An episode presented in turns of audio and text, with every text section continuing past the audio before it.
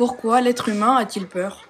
Eh bien, Rodrigo, tu ne fais pas dans la facilité, parce que c'est une question bien, bien, bien complexe. Ben, on peut dire d'abord que l'être humain, il a peur parce que il a été privé à sa naissance du milieu où il était le plus à l'abri, c'est-à-dire le ventre de sa maman. Et en sortant dans le monde, en venant au monde, il se trouve être le plus fragile de tous les êtres. Tu le bébé, il suffit que tu le laisses euh, trois heures euh, la fenêtre ouverte euh, l'hiver, il s'enrhume, il meurt, il peut mourir. Et donc le bébé a besoin de retrouver cette protection qui ne sera jamais entière, qui ne sera jamais comme celle effectivement que lui procurait le ventre de sa maman. Et donc l'enfant va avoir effectivement la peur de euh, se sentir blessé, la peur de euh, du noir, euh, la peur imaginaire. En fait, on peut résumer à quatre,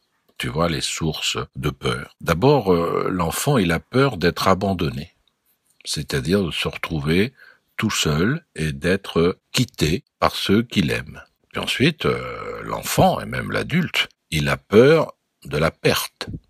Il a peur de perdre euh, ce à quoi il tient.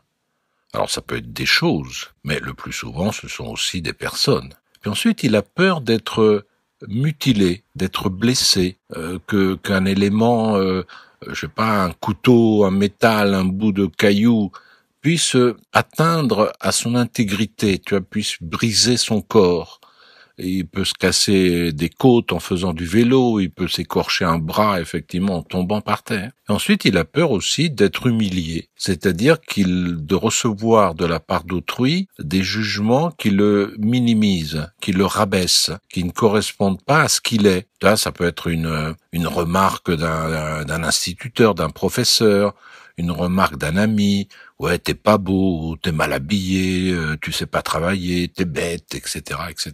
Si on faisait la liste de toutes les peurs, on n'en finirait pas. Mais ce qu'il faut aussi ajouter à ce que je viens de te dire, c'est que les peurs, il y a les peurs réelles, c'est-à-dire j'ai peur de quelque chose, j'ai peur des araignées, je peux avoir peur euh, des orages. Mais il y a aussi les peurs imaginaires celles qui ne naissent que dans notre tête, c'est-à-dire avoir peur des fantômes, avoir peur, euh, je sais pas, que le ciel nous tombe sur la tête. Et donc, euh, si l'enfant a beaucoup de peur, ça peut l'empêcher de vivre. Donc, le premier tri qu'il doit faire, c'est entre les peurs réelles, celles qui tiennent aux quatre domaines que j'ai cités, et puis les peurs un peu fantaisistes ou illusoires. Mais d'une certaine manière, il faut aussi valoriser la peur. Tu vois, la peur, c'est pas quelque chose de négatif. La peur, ça permet d'abord de te protéger. Tu vois, c'est parce que tu as peur de tomber en vélo que tu mets un casque. Et aussi la peur euh, permet d'éviter les dangers. C'est parce que tu as peur peut-être de plonger dans cette rivière qui est trop tumultueuse que tu n'y vas pas. Et donc tu te protèges. Et puis enfin, la peur a aussi une vertu, c'est que c'est parce que tu as peur que tu peux être courageux tu vois, que tu peux faire des choses qui te révèlent à toi-même des dimensions que tu soupçonnais pas. Par exemple, un petit garçon qui est avec toi, qui joue, qui tombe dans la piscine, toi tu sais pas nager, donc tu as peur de plonger, mais tu plonges quand même. Et dans ce cas-là, tu es vraiment courageux. Donc tu vois, la peur, ben, c'est une forme euh, de protection et aussi le prélude à certaines vertus. C'est parce que tu as peur que tu peux être par exemple courageux. Voilà, bonne journée, ciao ciao.